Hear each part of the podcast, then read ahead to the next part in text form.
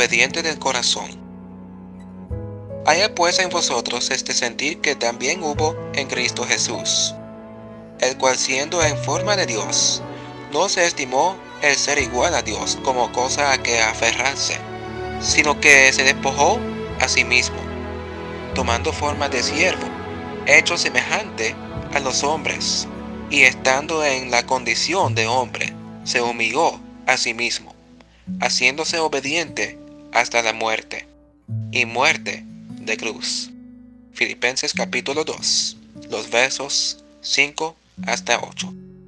Jesús fue obediente hasta el fin y quiere que nosotros hagamos lo mismo. Pero ¿cómo lo haremos? Primero, tenemos que tenerlo en nuestros corazones.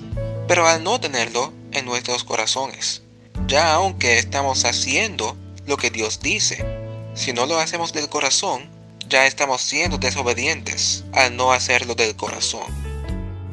Filipenses capítulo 2, el versículo 5 dice, Haya pues en vosotros este sentir que hubo también en Cristo Jesús. Eso quiere decir que tenemos que tenerlo en el corazón. Y si Dios dice eso, entonces es obediente tenerlo en el corazón. Juan capítulo 14, el versículo 15 dice, Si me amáis, guardad mis mandamientos. Dios no quiere que hagamos nada por enojo, quiere que le sirvamos por amor porque al servirlo por amor, lo que hacemos por Él viene del corazón. ¿Cómo te sentirás si le pides algo de alguien y lo haces por enojo? ¿No te sientes mal?